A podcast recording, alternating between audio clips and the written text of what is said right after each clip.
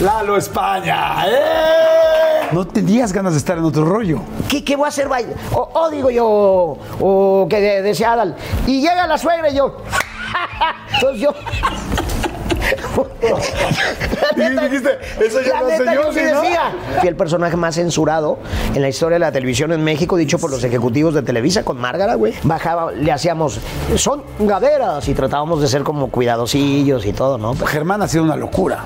Este, yo le dije, oye, ¿y si le pongo un rollo de qué fresca, Silvita, que no? Ándale, ándale, está bien. Después, evidentemente, la parte de tu vida, cuando te das cuenta, es que tu asunto no eran las niñas, fue difícil de chico. A los 26 años hablé con mi familia. Los comentarios en la escuela de, no, yo veo un joto y lo mato y, y muchas cosas que te hacían tener temor. Me dio mucho gusto verte tan enamorado de, de Ranferi, de tu pareja. Cuando salgo con alguien parco, codo, así seco, digo, no, güey, es que la vara quedó así. O sea, y un día me dijo en el balcón, le voy a echar muchas ganas, pronto voy a estar bien y quiero que me lleves a conocer Disneylandia. Y al poco tiempo, pues perdió la batalla. Aprender a detenernos y a sentir que ha valido la pena soñar lo que hemos vivido y vivir lo que hemos soñado.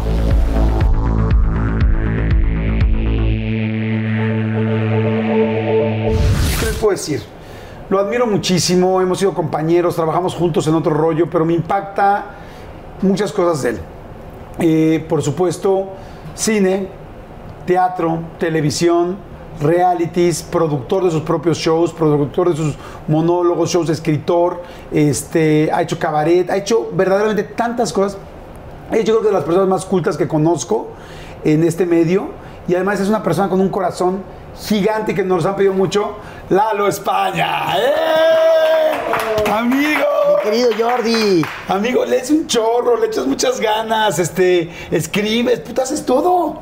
Feliz de la vida de estar aquí y gracias por tus conceptos, qué chido que. No, amigo. Oiga, bueno, pues bienvenido, vamos a pasar increíble. Nosotros nos vamos a tomar una copita de vino. Casi no tomas, me decías, ¿verdad? ¿Tomas muy poco? Muy po- No, sí, el vino me encanta. Ah, el vino sí, ah, el vino me encanta, la cenita con el vinito tinto Ah, sí. me, me Yo gusta. también le echo vinito. ¿Te parece bien, amigo? Salud. Salucita. Saludcita. Se ve a los ojos, ¿eh? Si no son Sí. siete años de mal sexo. Ya, ya, ya no, por favor. Oye, tengo que contar la de Macaria porque esa es, siempre la cuento en cenas. Este, hace muchísimos años hicimos un capítulo de vecinos en el mar, en Ixtapas y Guatanejo. Y yo empezaba mucho a meterme en el rollo del vino tinto y todo. Y eh, fuimos a cenar y entonces estaba yo con la onda de, se ve a los ojos porque si no son siete años de mal sexo. Entonces todos brindando, este Polito Ortín, que en paz descanse, todo el elenco, ¿no? Y, y Macaria empieza a brindar así. Y le digo, ¿qué onda, mi maca? Me dice, mira, Lalo, a estas alturas y a mi edad, si me aseguran siete, aunque estén de la chingada, ya fregué. Qué bonito, qué bonito. Pues saludos a mi querida Macaria, le mandamos muchos besos. Oye, Lalito. Está muy bueno, ¿eh? Está rico, ¿verdad? Está muy bueno. Es vino origel. Es del, es del origel, ¿no? De, no digo del origel. No. Sí. Es, de- es del origel, del pepillo, ¿no? O sea, vine al programa de Jordi hicieron probar, probar el de Pepillo. es que sí es. De los vinos, pues, No, ¿no? o sea, ah, o sea, ah, no sabía que sí, Sí. había pago, ¿no? No sabía. Creí que era solo anda, ¿no? Anda y cobra. Es el vino Origel que está muy bueno realmente. Ahorita les enseño la botella. La verdad está muy, muy bueno el vino Origel. Oiga, oiga, amigo. Lo tomas y empiezas a echar chisme. Ah, no. en chinga, y dices cosas que no sé quién está hablando por mí, pero es real. ¿no? Resulta que Talía está furiosa con Tony Motola. No, salud, salud, salud. Salud, salud, salud. Amiga, saludcita. Oye, amigo, eran muchos hermanos, ocho, ocho hermanos en total, que comían monedas No. para ver, si, para ver si se reproducía el dinero. ¿Qué pasó con Sí. eso? Éramos cinco hombres, dos mujeres y yo. Entonces, es- no. Éramos cinco hombres y tres mujeres. Rocío, la más chiquita, falleció en un accidente cuando íbamos al mar. Hace, pues ya de, de chavitos, ella tenía como siete años. Y este. ¿Pero comían monedas? Mi hermana Marta llegó dentro de las travesuras de, de la infancia. Ella se llegó a comer una moneda de cinco centavos porque dijo que quería hacer dinero. quería hacer que dinero. quería hacer dinero. Ok. Entonces, ¿Y o sea, sí para ir al baño, se la tragó, sí. Se comió una moneda de cinco centavos con, ve tú a saber cómo le hizo. Este, no, olvídate, tronamos eh, la estufa. Pero espérame, cuando se tragó la, la moneda enfrente de ustedes. No, no, no, yo- era de los más chiquitos, pero son las anécdotas de la familia. Ah, ok. ¿Se enteraron sus papás de esto? Así como de ese tipo de cosas. Sí, ¿Lo del claro. dinero? Claro, no, no, no, nos pasaban mil cosas. Mis hermanos tronaron un lavabo, este, mis hermanitos y yo tronamos la, la puerta de la estufa porque, qué? porque según yo les iba a hacer unos huevitos a mis hermanos y este, ayúdenme a subir y se nos vino la puerta del, del horno, ¿no? Porque mi papá se quedó cuidándonos leyendo el periódico y mi mamá fue a comprar menudo para que desayunáramos el domingo, se acostumbraba mucho en Guadalajara. Este, y yo les digo, vengan, les voy a ayudar. Otra hermana, de en paz descanse, Rocío, me metió a la lavadora. ¿Te metió a la lavadora? Me metió a la lavadora y mi mamá le estaba pagando al carnicero. alto. Ay, sí, no. mi mamá le estaba pagando al carnicero, no vayas a pensar mal, sino que llevaban, te llevaban el paquete de carne a domicilio, la Se guayón. sigue oyendo mal, amigo. Se sigue Con oyendo mal. Con todo respeto. Sí. Y si me dices Mamá, retada- ¿por qué hiciste eso? Y si me dices esta retazo sin hueso, me muero, amigo. No, sí, la guayón. No, estaba mi mamá, te lo juro, Pagando de carnicero. pagándole al carnicero o al de la farmacia o. Y, de repente oye que le digo a mi hermanita en paz descanse, échame más fab, Rosillo. Y corre en chinga a mi mamá, ¿qué pasa? Y le, iba a prender mi hermana y le desconecta y le dice, ¿qué, ¿qué estás haciendo? Y mi hermanilla, malagradecida, te lo iba a lavar, te lo iba a bañar, ¿no? ¿A ti? A mí me iba a bañar. O sea, te iba a meter un ciclo a la Sí, lavadora? sí, sí, sí. O sea, era de ¿Cuántos lavadora. años te llevaba? No, lavadora de esas de Tina, güey, de, de anuncio de Ariel, sí tiene chaca, chaca. ¿Te acuerdas de Ajá, claro, antigüita, antigüita? No crees que adentro de la pantera rosa de que sales esponjoso, no. Y entonces ibas a dar vueltas ahí. Oye, pues se la rifaba muy cañón tu Sí, mamá, no, ¿no? sí, éramos muy traviesos, muy, muy traviesos. Este, esto no, no quiero poner malos ejemplos, pero Arturo, mi hermano el mayor, amarró a Elma de un cilindro de gas y le pegaba, le pegaba al cilindro porque decía que iba, que iba a volar. No es cierto. Te lo juro. ¿Cómo crees? Sí, no, por eso te digo que no quiero O poner. sea, era la NASA mexicana. Todo eso está mal. Pero era está- la NESA. Sí. No juegues. ¿Y alguien, acá- o sea, ¿y alguien se dio cuenta y lo, lo pararon o no? Sí, pues me imagino. Te digo que son anécdotas de mis hermanos. pues, Yo en esas entonces ni había nacido. ¿En qué lugar estás tú de tus hermanos de los Soy siete? el séptimo de ocho. Ah, sí, es que eres casi el más chiquito. Soy eh, ahora prácticamente el más chico porque mi hermana ya no vive. Eh, Rocío era la más chiquita. Rocío era la más chiquita, le llevaba un año. Entonces ahora tú eres el más chico. Sí. Y están, bueno, los siete hermanos ahora que... Pero imagínate, pues el más grande ha de tener 115 si yo soy el más chico, güey. Oye, ¿y se ven? ¿Se reúnen o no? Sí, sí, este, cada que puedo voy a Guadalajara. Este, nos tenemos mucho cariño, mucho, mucho cariño. Ocho hermanos, los, todos son de, de Guadalajara, me imagino. Ajá. ¿A qué se dedicaba tu papá? Mi papá tenía una llantera. Él empezó con su tío Benjamín, eh, mi tío el grillo le decían, con su tío Benjamín empezó cambiando llantas y todo, y fue escalonando, escalonando hasta que tuvo su propia llantera. Este, de hecho, de chavo se iban mis hermanos con él.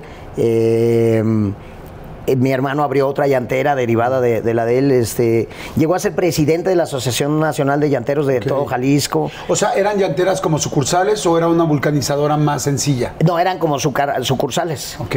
Cuando tú naces, al ser uno de los más chiquitos, pues ese negocio me imagino que ya estaba o todavía no. Ya estaba, y era, mi papá tenía un sentido del humor extraordinario. Llegabas su escritorio tototote y de, de traje todos los días mi papá iba a trabajar de traje, todos los días impecable, a las 9 de la mañana ya estaba allí. Te digo porque yo me iba de vacaciones y Diego, mi hermano, a vender dulces o, o a vender lonches en la tarde en, los, en, en el negocio de mi papá. Y tenía su letrero que decía, Arturo Ramírez Miramón, director, gerente y amo. ¿En serio? Y en, y en vacaciones me iba con Diego, mi hermano, a vender lonches, lo que acá en México dicen tortas, pero en Guadalajara decimos mucho lonches. Uno vendía lonches. ¿lonche es torta? Lonches como torta, sí. Ajá. Ya ves que luego viene el término lonchería, ¿no? Este, uno vendía refrescos y el otro lonches. Y el que vendía lonches le ponía un, chorro de chile para que le compraran refrescos al otro.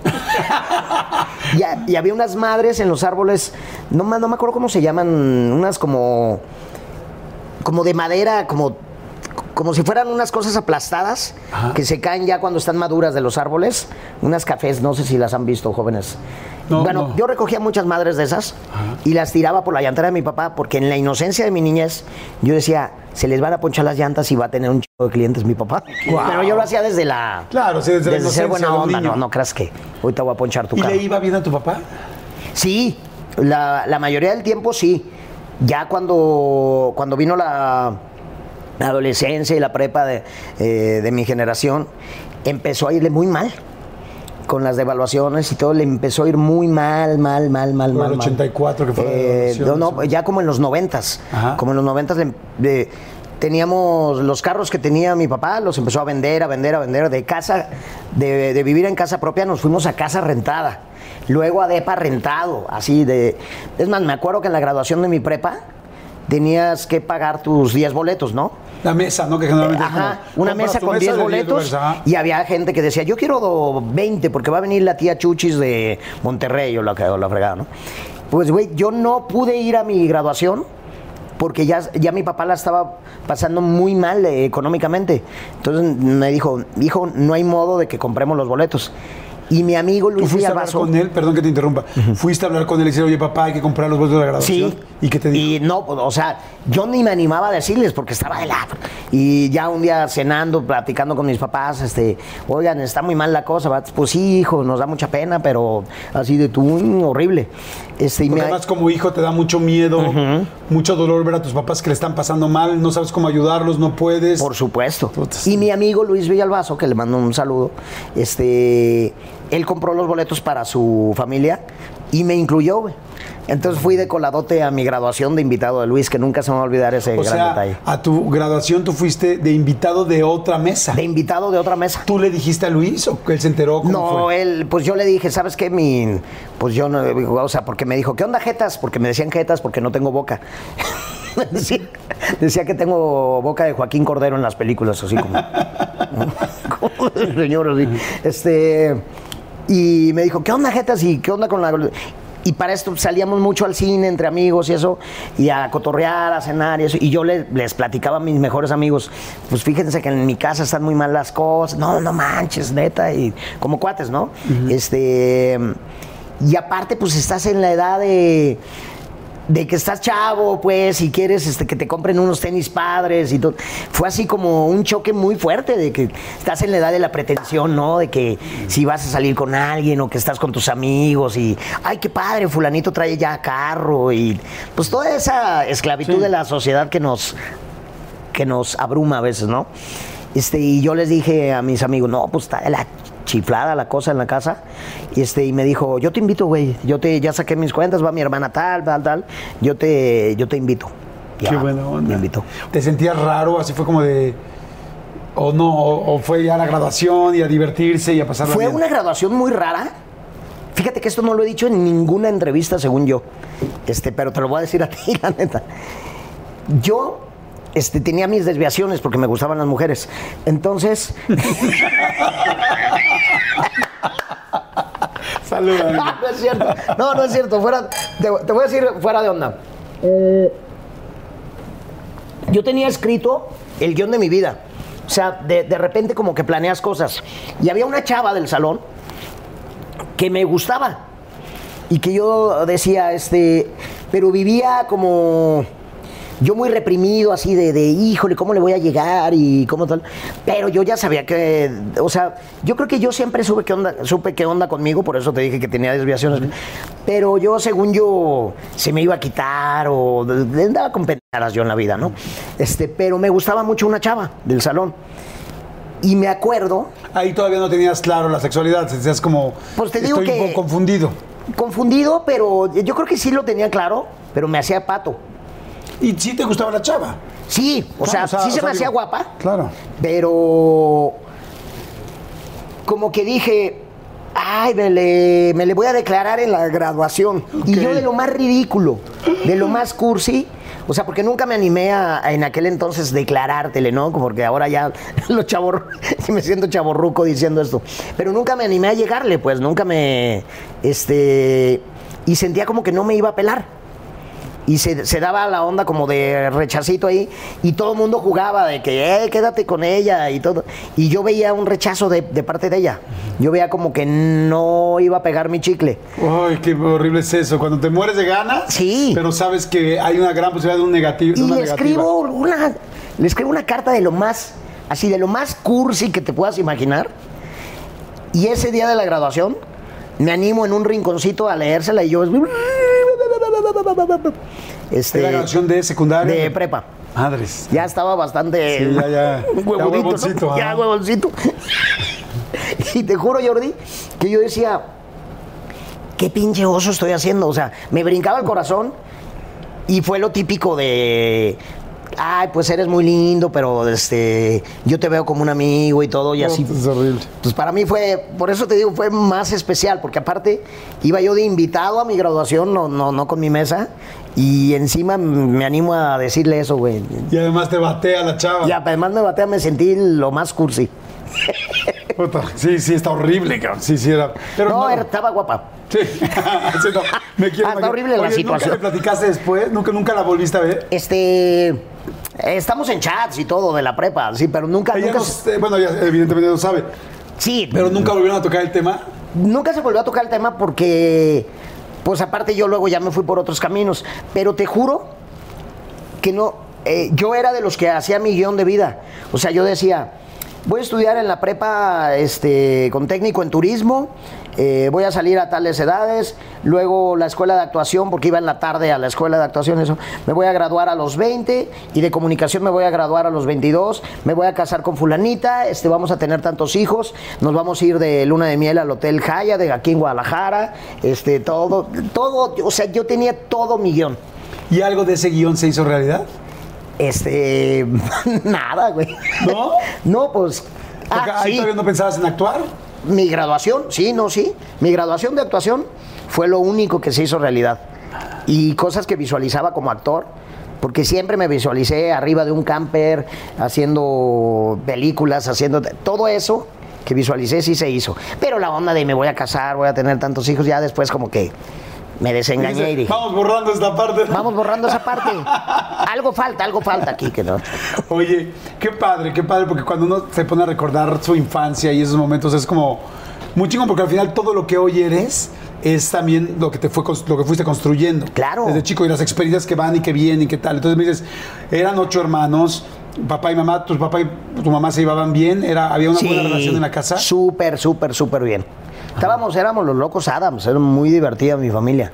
Mucho sentido del humor. ¿Cómo es vivir con siete hermanos? Híjole. Había mucha diversión, pero, pero sí había guerrillas, ¿no? De que, este. Por ejemplo, cuando mi hermano Alejandro se llevaba mucho conmigo, yo abría la ventana y gritaba, Alejandro reprobó quinto año. Y llegaba Alejandro y me sacaba, me metía de las greñas a la casa y yo llegaba llorando con mi papá.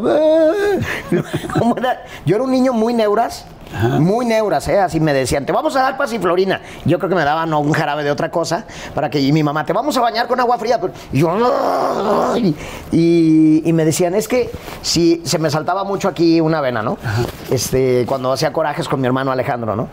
Y me decían mis papás para que le bajara, me decían, es que si si haces muchos corajes y se te salta, te puedes morir de un coraje. Y entonces yo, yo llegaba con Alejandro y me peleaba con él y decía, "¡Ay! Voy, a hacer, voy a hacer que se me salte para que me muera de un coraje y te regañen. Y, yo de pendejo. Y llegaba Para con que mi- me muera de un Sí. coraje y te regañen. Llegaba yo con mi papá y le decía, mira, mira. ah". Y mi papá, como sabía que era puro pedo, decía, ay, hijo, ahora quién te hizo enojar. Alejandro, papá, "Ah, mira, mira. Y le enseñaba que se saltaba la vena. Oye, cuando hay ocho hijos, ¿alguien se duerme con los papás? ¿Hay Oh. pelea por dormirse con los papás? Mm, No, dormirse no, porque pues, yo creo que ellos querían hacer otros 14, ¿no? este, no, pues éramos muy familia muégano. Nos íbamos todos al cuarto de los papás a ver la tele o en el comedor. Mi mamá hacía chocolatito y todo. Este, Chingón. me acuerdo mucho que veíamos la novela de Los ricos también lloran. Ajá. Me sabía de memoria Luis Alberto Salvatierra, Mariana Villarreal, este Marisabel, la hija y, y Beto. La, habíamos, la habían pasado como 14 veces Televisa y, y yo la veía siempre, siempre, siempre. Y mi papá salía, salía Verónica Castro ya cuando era ricachona con unos escototes. Ajá. Y mi jefe se ponía al lado de la tele, te lo juro, para hacer enojar a mi mamá. Se paraba y se, le- y se asomaba así para, Para ver si le veía para verle el chicharrón a doña Verónica con todo respeto. Este, y mi mamá, ¡ahora verás! Y todos, "Ja, ja, ja". Éramos, había mucho sentido del humor en la casa, mucho, Qué mucho. padre, qué padre familia. Oye, y este, que estudiabas con Alejandro Fernández. Sí, de- no íbamos en el mismo salón, Ajá. pero íbamos en el mismo año. Y él fue vocal cuando yo fui presidente de la, de la sociedad de alumnos. ¿Cómo crees? Sí, no, yo ridiculísimo. Me, me aventé mi speech este, y tenía mucha facilidad de palabra de morro, ¿no? Entonces, este. Bueno, y de grande también, de cabrón. grande, o sea. sí. pero, pero no, ahora la polaca no me interesa para nada, pero, pero en aquel entonces me eché mi speech y dije: Ese es nuestro plan. Es poco, pero tengan la seguridad de que lo cumpliremos. Muchas gracias. ¿Y, y, este, se llevaban o entonces cero? No, sí, sí, sí, sí. De hecho, mm, con el paso de los años, me atreví, me atreví a confesarle una cosa que me hizo sentir muy mal durante años. Y estábamos en una posada de Televisa, estaba Emilio Azcárraga, Jan, estaba él y estaba yo platicando. Los tres agarrando la jarra ahí en la posada. Yo había actuado de Doña Márgara y Alex había cantado. Y estaba el Fido, otro muy buen amigo Ah, mío. y, todo. el Fido me dice, ¿por qué no le cuentas a Alejandro lo que traes saturado? Dile, dile, cuéntale. Y yo, no, Porque ¿cómo crees? ¿no? Sí, ¿cómo crees, amigo? Ahorita es el momento, porque es chido que lo saques. Y que le digo, ¿sabes qué, Alex? Te tengo que platicar algo que pasó de niños y que... A ver, dime, güey. Y la... ¿Él se acordaba que estudiaban juntos? Sí, todo. No, no, no. Se acordaba de la anécdota esta que te voy a decir. Y me dijo, claro que me di cuenta, cabrón. Y que no. Teníamos como 12 años. Íbamos en sexto. Y un día me invita a dormir a su rancho, a los Tres Potrillos. Invitaba a muchos amigos a, ¿A dormir. ti o a los tres potrillos? ¿A quién chingados invitó? No, O sea, me no invita a mí. No me confundas, Y a los. Tres Potrillos. Yo, yo con mis potrillos sí, jetón, ¿no?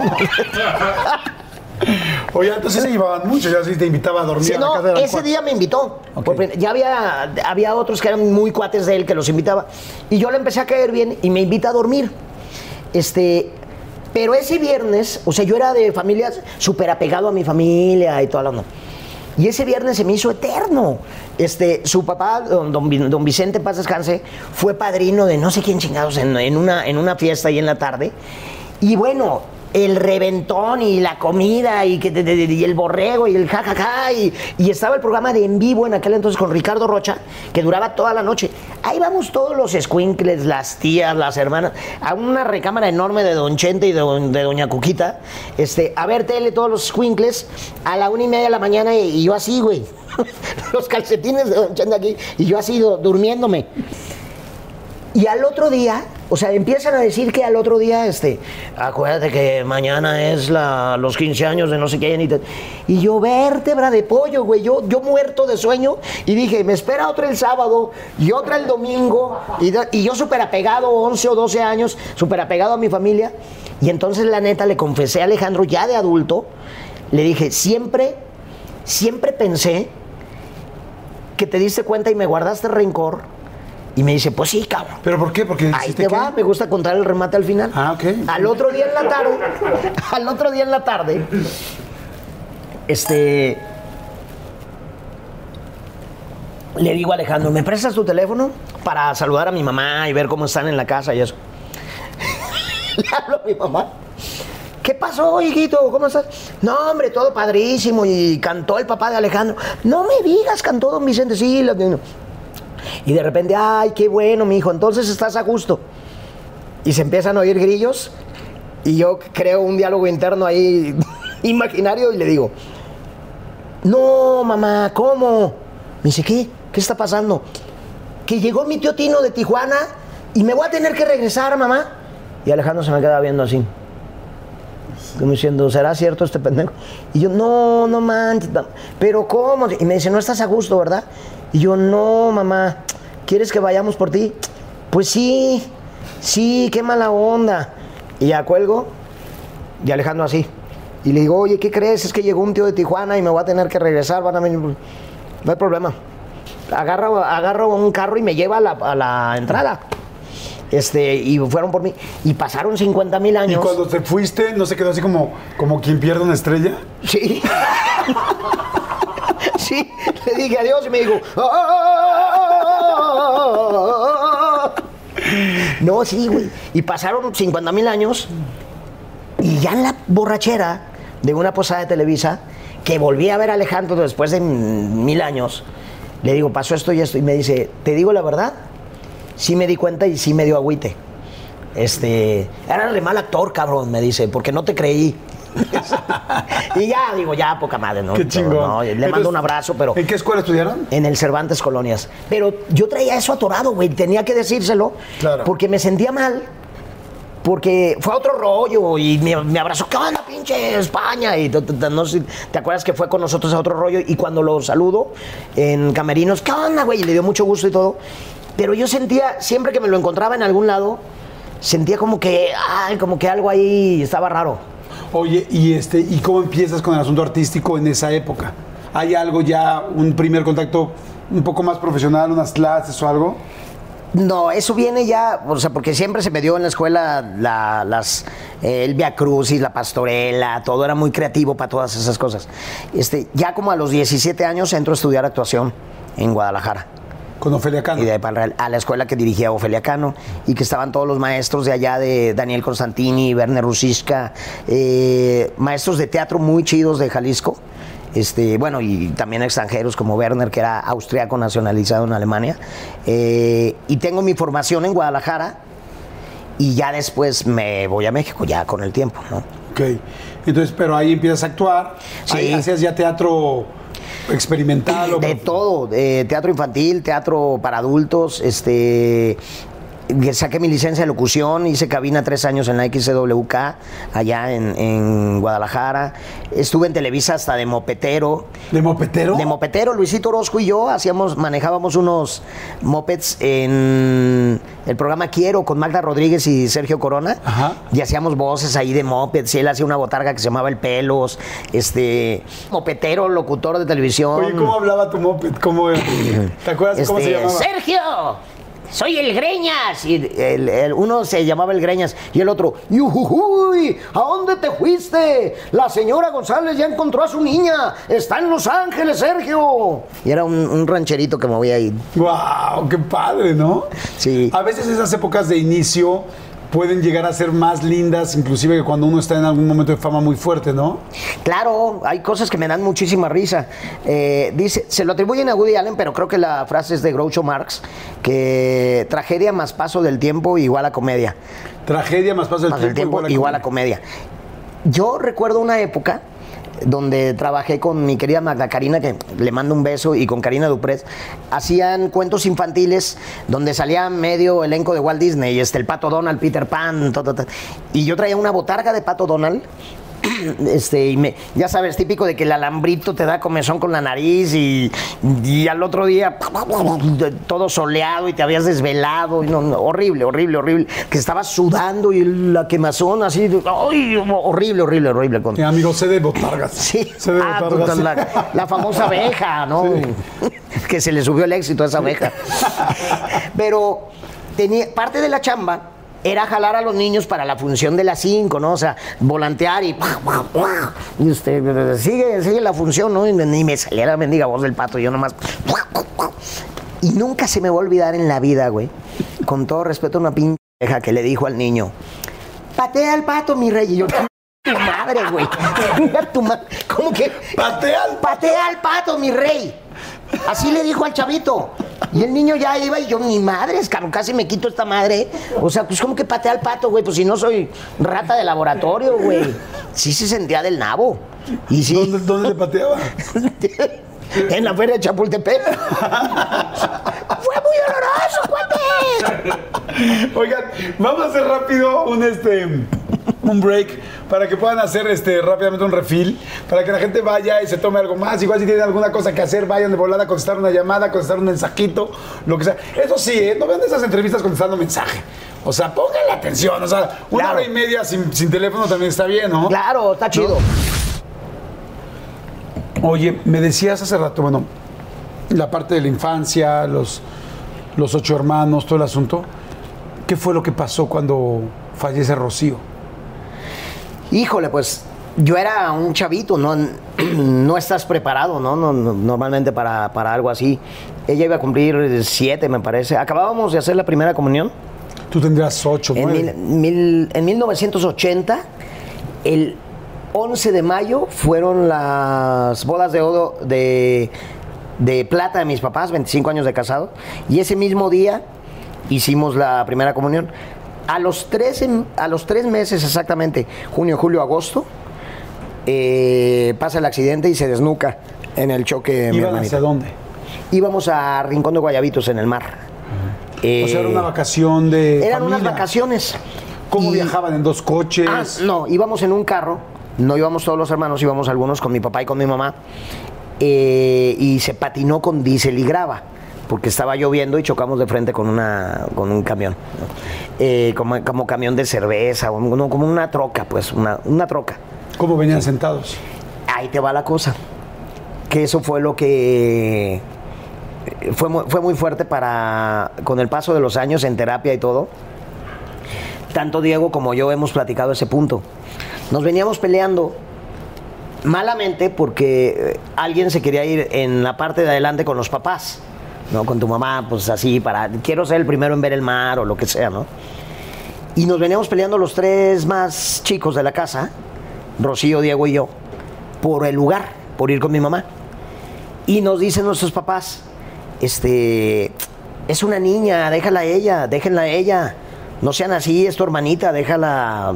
Y la más chiquita, además. Y es la más chiquita. Entonces, un tiempo fue muy fuerte. Cuando pasan los años y en terapia plati- platico esto y, y una terapeuta me dice, pues es que imagínate todo lo que arrastraste durante años, que inconscientemente le cediste el lugar a tu hermana. Entonces tu hermana venía adelante con su Mi mamá, hermana venía adelante y se desnuca con un golpe. Porque no traía ni- ningún sostén, no traía el cinturón. Pues porque- ven- venía con mi mamá. Claro. Y entonces graba diésel, chocan. Dice, le graba, chocamos, nos da, eh, se baja mi, mi papá con, con Rocío, impresionante la, la imagen así, toda blanca, fría. Yo, yo ya veía la cabeza así, que como un sudor frío. Es impactante porque ella ya estaba muerta, pero no, mi candidez de niño no, no lo captó. O sea, porque me decía tu papá, mi papá, no, está desmayada, está desmayada, tranquilo, no lloren, no lloren, está desmayada tu, tu hermanita, este, ahorita vamos a ir al doctor. Y, y mi, papá pidiendo aventón y, se para una troca de cerveza carta blanca, me acuerdo eso muy claro. Se para una tropa, troca de cerveza y nos lleva al seguro de entre Tequila y Magdalena, un, un seguro social que había ahí, un hospital que era lo más cercano. Y sabes, Jordi, fue lo más impactante que estaba yo como inconsciente así, yo me fracturé la clavícula, esperando a ver qué onda. Y de repente abría los ojos, este, y vi que se estrelló una, una golondrina en el vidrio del hospital. Entonces fue tan simbólico para mí, o sea, porque se cayó la golondrina y empezó así. Fue tan, tan fuerte la imagen. Luego nos hospedan, saliendo del seguro, eh, nos hospedan unos campesinos en un ratito y me dan un, un té de algo amargo que para el susto.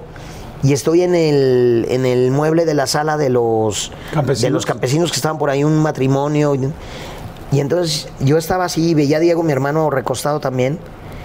Y empiezo a oír, güey, que se les murió la niña. Y, que no, y le digo, Diego, Diego, yo apendejado, ¿no? Le digo, Diego, que se, que se mató Rocío. Y me dice, no, güey, no, no es cierto, ellos no saben.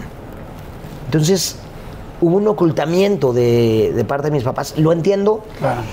Erróneamente, ¿eh? yo le diría a cualquier papá y a cualquier eh, ser humano que, que enfrente la muerte que, que, que hay que enseñar a los niños a, a- Sé que es duro, pero yo crecí como con mucha onda de, ay, yo llegaba al hospital ya en Guadalajara, mi papá se rompió ocho costillas, mi mamá estaba toda traqueteada, llegaba a verlos al hospital y mi mamá estaba con la foto de Rocío y le daba besos.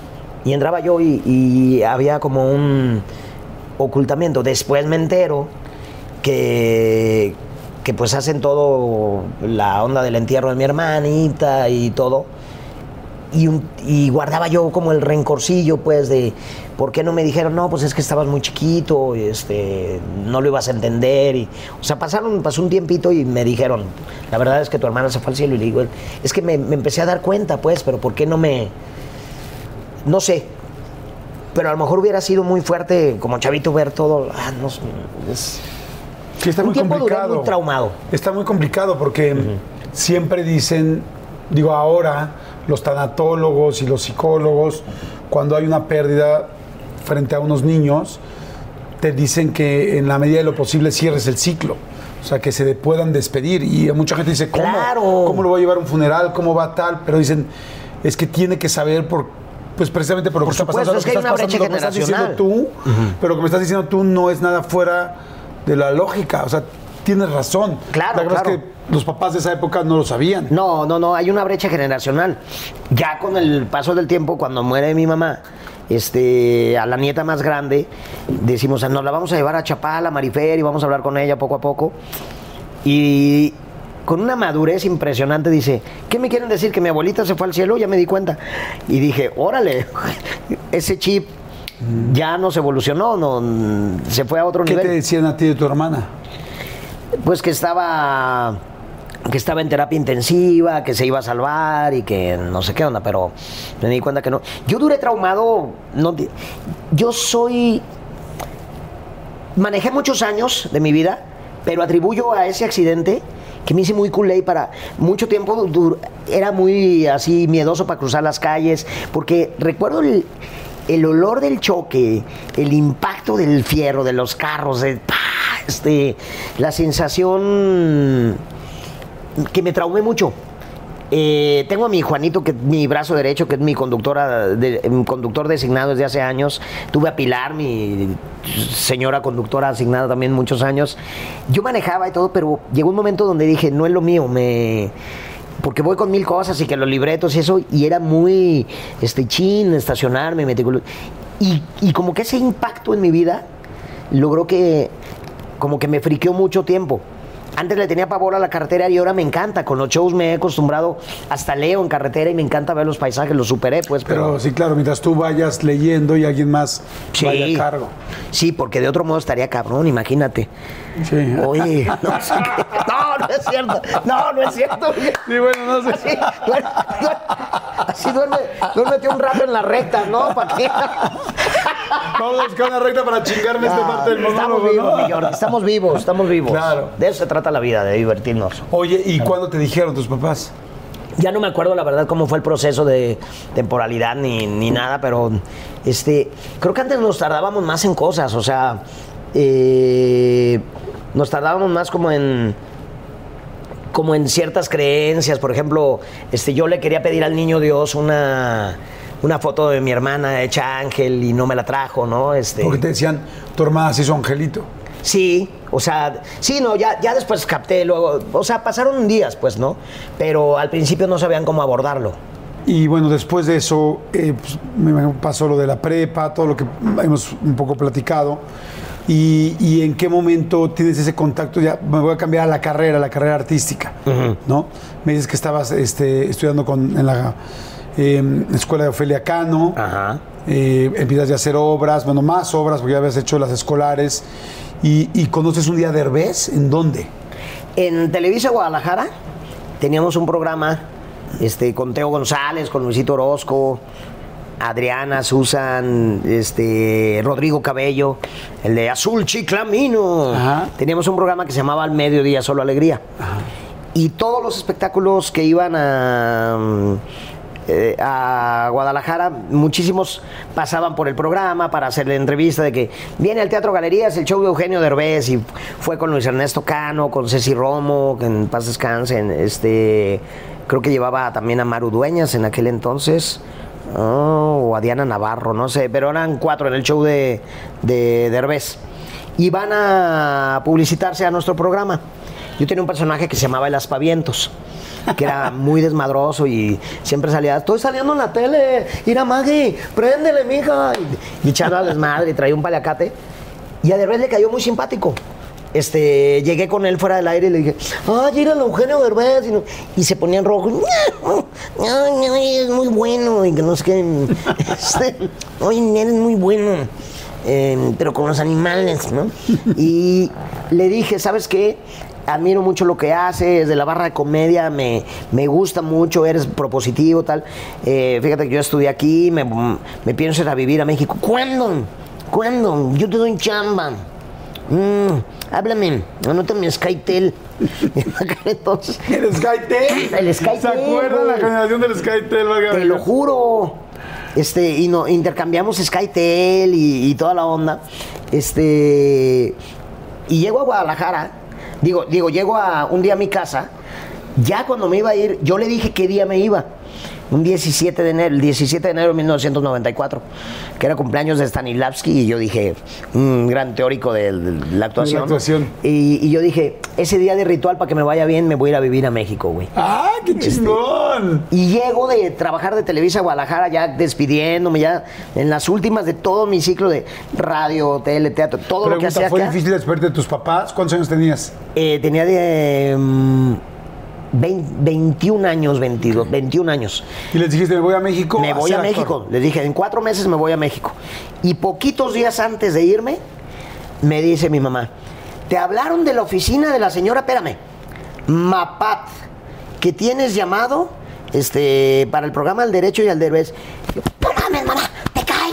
Y la chingada, el día que aterrizo no puede ser. Y, la y güey, lle- llegué a México, este, conocí Televisa y te lo juro que dije, yo ya estuve aquí.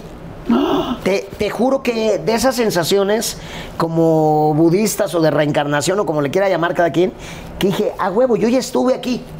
¡Guau! Y grabé con Derbez ese día. Llegaste, lo saludaste. y, oye, gracias por llamarme. Conocí a Gus Rodríguez, a Pepe Sierra, a Armando Bernal, a sus escritores, a él, a Mapad, este, me dice, mira, él es el chavo de Guadalajara, este, no sé qué viene con nosotros a hacer unos sketchitos. Me presentaron a medio mundo, este, yo, yo así, de- de- repasando mis cuatro líneas, ya sabes, como 20 veces para hacerla chido. ¿De qué todo. era tu primer. Mira, mis primeros papel? sketches fue uno con, con Flavio Peniche, un altote, un sketch del guardaespaldas. Este, él es el guardaespaldas y un chaparrillo contrataba un guardaespaldas, ¿no? En el 17 de enero del ¿Tú eras el 94. guardaespaldas o el chaparrillo? No, yo era el chaparrillo, güey. Yo era el chaparrillo. Y e hice a Napoleón también en un sketch. Ajá. Este, de hecho, me han buscado mucho para hacer a Napoleón en cosas, este, porque dicen que somos de- del tipo, ¿no? Eh, y cuando hice a Napoleón, fue un sketch muy censurado. Mandaron llamar a Derbez y todo por el texto que hicieron, Ajá. Qué chistoso. que decía. Napo, entraba Josefina, ¿no? Me decían, Napo, ¿qué estás haciendo? Y yo, este, voy a penetrar a Europa. Este, y entraba la muchacha, ¿puedo dejar esta charola aquí? Y yo, sí, Europa. y bueno, le hablaron a Derbez y se armó un pedote y todo, porque en, aquel entonces, 1994, güey. Entonces yo llegando con mi torta bajo el brazo, luego, luego a ser censurado, güey, porque pasarían los años y fui el personaje más censurado en la historia de la televisión en México, dicho por los ejecutivos de Televisa, con Márgara, güey. Ah, con Margarita Francisca. Me enseñaron los memorándums y todo. Me dijeron, en toda la historia de la televisión en México, Márgara Francisca es el personaje más censurado. ¿Cómo? En aquel entonces, ojo, porque ahorita van a decir, ¿qué, güey? Si yo digo ver, y yo digo tal, y yo digo tal. No, en aquel entonces, En aquel tú entonces. sabes que en otro rollo bajaba, le hacíamos, son gaveras, y tratábamos de ser como cuidadosillos y todo, ¿no? Pero Sí, aprendiste a mutearte. a había un teléfono que hacía que nuestro jefe se rascara el hombro. Y, Y los Mercury. Sí, y- entraban y la chingada. y ya nomás oías la palabra Pepe y decías, valió madre, ¿no? Ay, salud, salud. Salud. Oye, este, salud, amigo. Me cambié, me cambié Salud. tequila. Sí, eso Pero es no bueno. moleste. crúzate, crúzate tú que te ¿no? Así ya, ya nosotros y yo. Oye, bueno, entonces empiezas a trabajar con Derbez. Sí. Y este, y de ahí sigues trabajando todo el tiempo con él. O sea, ya de ahí ya agarras como No. seguido. Eh, eh, empecé a trabajar con Derbez en varios de sus proyectos. Estuve en Al Derecho y Al Derbez, pero él no manejaba un elenco fijo. Eh, entonces te llamaba ahora sí que de vez en cuando, ¿no? De- después estuve en de vez en cuando, en XH de este... Subiste con la güereja, ¿no? Estuve en La Güereja y algo más, que ahí me compré mi primer carrito, un, un este, Golf, Ajá. gracias a don Javier López Chabelo. Este, ¿Él producía La Güereja? Él producía La Güereja y algo más. Entonces, gracias a la güereja te compras el primer coche. El primer Oye, coche, hablando sí. de coches, que tu papá se ganó un bocho el día que naciste. El día que nací, el 15 de septiembre de 1971, con los últimos números de la lotería, hacían rifas de chingadera y media. Este, ese día se gana mi papá un, un bochito. ¡Wow! ¡Qué buena onda! Que para las nuevas generaciones, bueno, un bochito es, investiguen lo que era el. Volkswagen, un sedán Volkswagen. Volkswagen sedán eran un, un como un... Oye, bueno, entonces estás con Derbez, luego con la, con la güereja. Aja. A otro rollo, porque lo decía con otro rollo, Lalo pues llegó a ser, híjoles, verdaderamente, pues un mega actor, porque hay varias etapas de los de los sketches de otro rollo. Los sketches de otro rollo siempre fueron algo dirigido y manejado por Adal. No, Adal quería hacer sketches, traer el rollo de Saturday Night Live, de los late shows, y él pues era un muy buen actor, es muy buen actor, y quería hacer esos sketches, y fue armando realmente, ahí sí nadie metió el dedo, ninguno de los demás productores metimos Ay, la mano. pues no me di cuenta. No, no.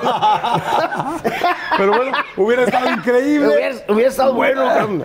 Y entonces llega, este, me acuerdo, Adal realmente fue armando todos los elencos. Ajá. No primero Mauricio Castillo, que fue el primero, primero, primero. Y después fue. Sí vive Mauricio Castillo. Sí vive, sí vive Mauricio Castillo. Mauricio, Mauricio, Mauricio, querido. Fue primero Mauricio Castillo, luego Consuelo Duval. Y creo que después de eso, no sé si Gaby, Roxana y después tú. Creo Sí. que algo así ha de haber sido. Pero cuando llegas, yo me acuerdo que dije, wow, este cuate qué talento tiene. Pero este, no tenías ganas de estar en otro rollo. Mira, te voy a decir la. A ver, ¿qué, qué nos pasó real? Te voy a, uh, te voy a decir la neta real. A ver, real, cabrón, real, porque real. sí. Real, real. Porque sí se te veía bien pinche reacio. Sí, eh, yo en aquel entonces estaba en un taller con Luis Felipe Tobar, mi maestrazo, este, y era los martes en la noche. En tu silla, precisamente. Sí. Era los martes, con razón sentía ahí como. Los martes en la noche con mi querido Luis Felipe Tobar en el set. Estuve durante dos años. Luego se cambió al jueves y no sé qué. Eh, un día me ve Adal y me dice, ¿qué onda, cabrito? Ya te vi con la güereja, muy bien, y que no sé qué. Este, oye, a ver qué día te invitamos. Es más, ¿por qué no te vienes a hacer un sketch mañana? Y ya voy a hago un sketch de una borrachera, no sé si te acuerdas, que era el sketch de la Los etapa de los borrachos ajá. los niveles que teníamos dos grandes escritores, Mauricio Jalife y luego Gerard Jalife, pero también había la mecánica que fue una gran escuela con mi querido Adal y con todo el equipo de improvisar sketches. Y decía, Adal era un hombre orquesta, o sea, decía, y ahora va, tú vas a, entras y tal y tal y tal, y ahora vamos a la etapa donde tal y tal. Y no había, en esos sketches no había guion, sino que improvisábamos, ¿no? Este, y le empiezo a caer bien al equipo y todo, y, y Adal un día me dice, ¿por qué no te vienes al elenco, güey, eh, a- de elenco base? Y yo pensaba en mi yo bohemio de que no, los martes, pero a la vez de que, chin, tengo que pagar renta y todo, ya sabes, o sea, estaba... Pero, o sea, decías, por un lado, porque es como, güey, ¿cómo yo voy a hacer de otro rollo de Eh, Televisa? mira, no. Y porque no, estoy, no, no, no, no, porque no. estoy con Luis Felipe No, Tobar y con el nada. cine. Eh, no, no, no. La, la verdad que sí, sí admiraba otro rollo y todo. Pero te voy a ser sincero. De repente veía otro rollo y decía, ¿y yo qué chingados voy a hacer en un programa que ya está estructurado? Y dije, Jordi tiene sus reportajes, este, Mauricio hace el noticiero con Adal, tal. Y yo analizaba el programa y decía, este, Lo que voy a hacer. te, te soy sincero, ahí, ahí sí te voy a hablar al chile. Yo dije, no me voy a hacer bailando y lo digo yo.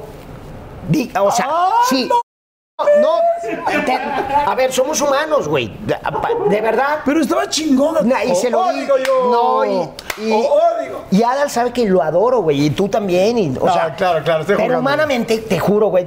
Humanamente no quieres hacer. No, pero yo. humanamente dije, ¿qué chingado voy a hacer yo? Ah, dije, a bailar lo digo yo y a decir, ja, ja, del monólogo. Porque, porque, güey, honestamente, o sea, yo veía tu reportaje y decía, Jordi, pues es productor, tiene su reportaje, este, Mauricio tiene el noticiero, pues Consuelo Duval, ya es Consuelo Duval, este, pero yo decía, ¿Qué, qué voy a hacer? O, o digo yo, o que de- decía Adal. Y llega la suegra y yo, sí, a huevo, la suegra. Entonces yo, Y dijiste, eso ya la neta, yo, decía. Pero, pero, pero, mi demonio que todos llevamos dentro me decía, a ver, ¿y tu renta, güey? Este, ¿y cuándo te vas a dar a conocer? Este, y Adal está bien posicionado y tiene un equipo chido y te divertiste el otro día en los sketches. Y mi, mi, mi demonio me dijo, oye, güey, pues tampoco... Es que sabes que también cometemos un error los estudiantes de actuación, ojo. Hacemos muchos guruismos con los maestros, con las vacas sagradas y eso, y de repente cometemos el error de, de pensar que somos muy profundos o... Que algo es más que otra eh, cosa, algo- que lo comercial No, es yo, malo. ¿cómo voy a...?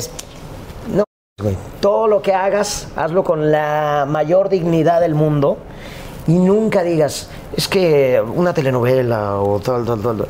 Hazlo con una dignidad y con una entrega y con una pasión. Y para mí otro rollo, así te la digo, ha sido de mis catapultas para mi carrera, ha sido un parteaguas en mi carrera, me ha dado a conocer con muchísima gente en Latinoamérica y en lugares que ni me imaginaba.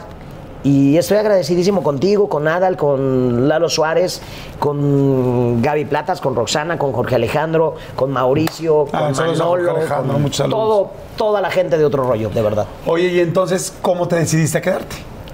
Ah, porque Adal cuenta mucho de que hay dos personas a las que les he rogado en mi vida, güey. Y Gaby, Gaby, mi exmujer, y Lalo España, y que no sé qué. Un día me dijo, ya, Ah. Gabito. Que son los dos que les ha Que robado. solo a dos personas les ha rogado en su vida. Que a mí para que entrara otro rollo y a Gaby eh, para... Vele poniendo tres, por favor. Vele poniendo... Te voy a poner en cuatro. No, no, Déjalo, déjalo, déjalo en tres y levanto la patita.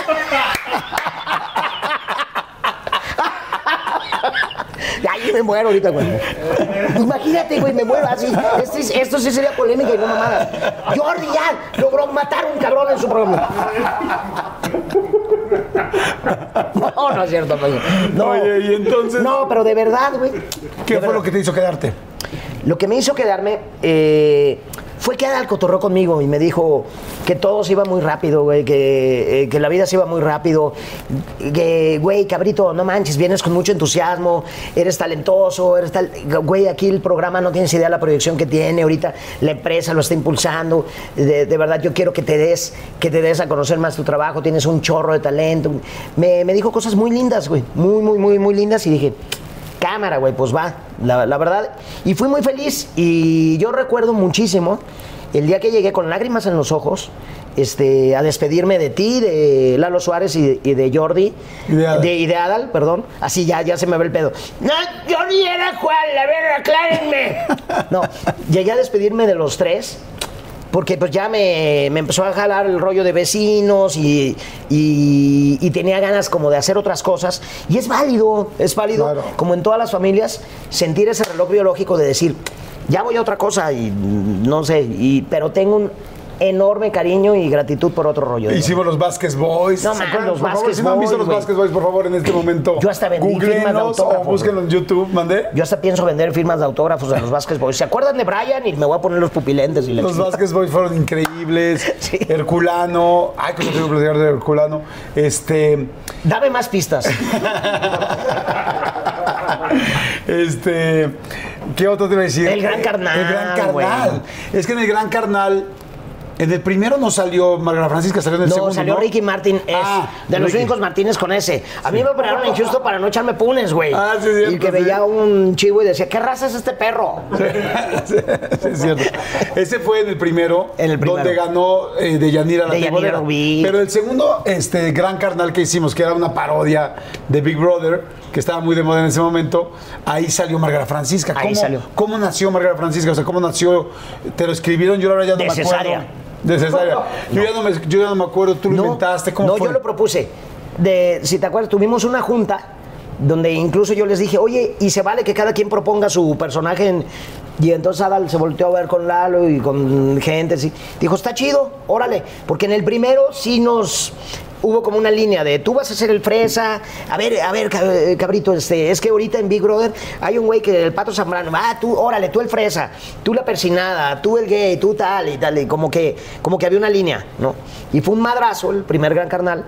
Y en el segundo, cada quien propuso su este, su personaje.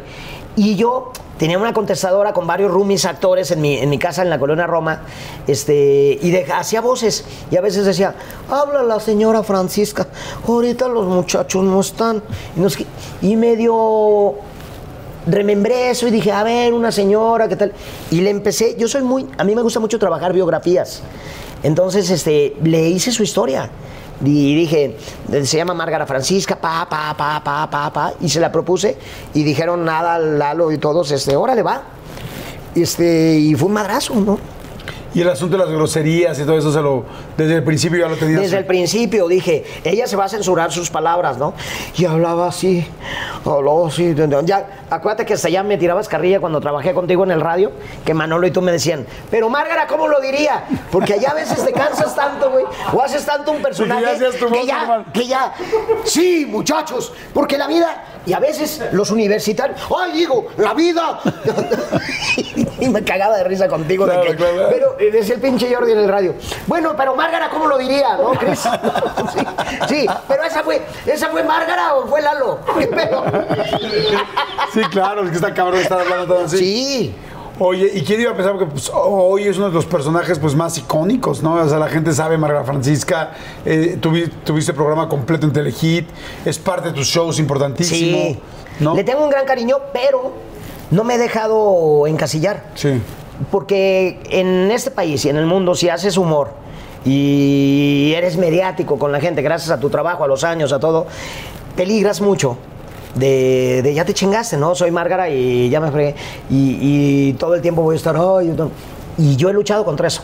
Eh, estoy agradecidísimo con Márgara, la amo, eh, disfruto enormemente hacerlo. Tengo mi canal de YouTube con ella. O sea, la, de verdad la arropo, la abrazo Sí, pero has hecho muchas cosas. pero he tratado de hacer, voy a hacer telenovela dentro de poco con un personajazo que no tiene nada que ver con los tipos de cosas que hago. Este, tengo dos películas en puerta que son como la 25 y 26 de Sí, mi no, has hecho carrera. una cantidad de películas impactantes. Eh, cada que puedo entro a estudiar con diferentes maestros de actuación, me voy a Madrid a estudiar eh, o tomo clases con maestros acá muy chidos, porque no me permito encasillarme. Sí. Me, busco hacer otro tipo de cosas también. ¿Algún día dijiste quiero dejar a, Mar- a Margarita Francisca porque está siendo muy famosa?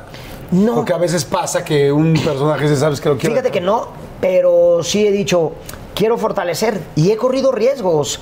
O sea, y a veces hago cosas, este, mm, como buscando desencasillarme y todo, y, y son riesgosas, unas pegan, otras no, pero, pero me interesa mucho el correr riesgos, el hacer, el salir de zonas de confort. Claro. Lalo tiene ahorita, bueno, a mí algo que me encanta, lo decía yo, porque no solamente como un gran actor, porque tiene muchísimas películas, mucho teatro, este, ese don de producir tus propios shows y uno que se llama Novecento, que ha sido uno exitosísimo, eh, ahora Felices, que es un show que independientemente de cuando vean esto, puede ser que esté ahorita en cartelera o que se vuelva a poner, ya se puso antes de la pandemia, se puso después, se va a seguir poniendo porque, lo decía yo, eres un cuate muy culto, eres un cuate muy, este, eh, hijo, eres muy trabajador, muy disciplinado, muy de buscar.